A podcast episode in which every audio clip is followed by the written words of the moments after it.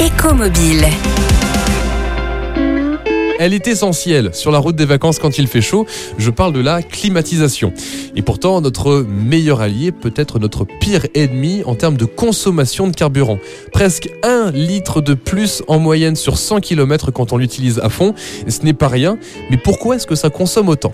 J'ai demandé à Julien Meur, ingénieur, comment fonctionne une climatisation. La climatisation, en fait, euh, il va y avoir quatre euh, éléments euh, importants. On va avoir du coup bah, l'évaporateur, un condenseur, un compresseur et un étendeur. L'évaporateur, c'est ce qui va permettre de diffuser le froid dans la voiture. Le condenseur, à l'inverse, c'est ce qui va permettre euh, d'évacuer les calories qui auront été captées par le gaz. Et après, le détendeur et le compresseur, c'est pour euh, justement faire changer euh, le gaz frigorifique, le faire changer d'état. Alors concrètement, qu'est-ce qui se passe dans le circuit de climatisation? Comment ça se passe? Pourquoi est-ce que l'air chaud devient froid? On va faire passer le, le gaz par différents états en fait, tu vas passer de, de liquide à gaz et c'est ce qui va permettre de capter euh, les calories présentes dans la voiture. Après, il va passer dans un compresseur, ce qui va le remettre en haute pression et il va passer dans le condenseur qui est euh, au niveau du radiateur de votre voiture. Et euh, c'est là que les, les calories qui ont été captées à l'intérieur de la voiture vont être évacuées. Alors pourquoi est-ce que ça consomme de l'énergie, une climatisation?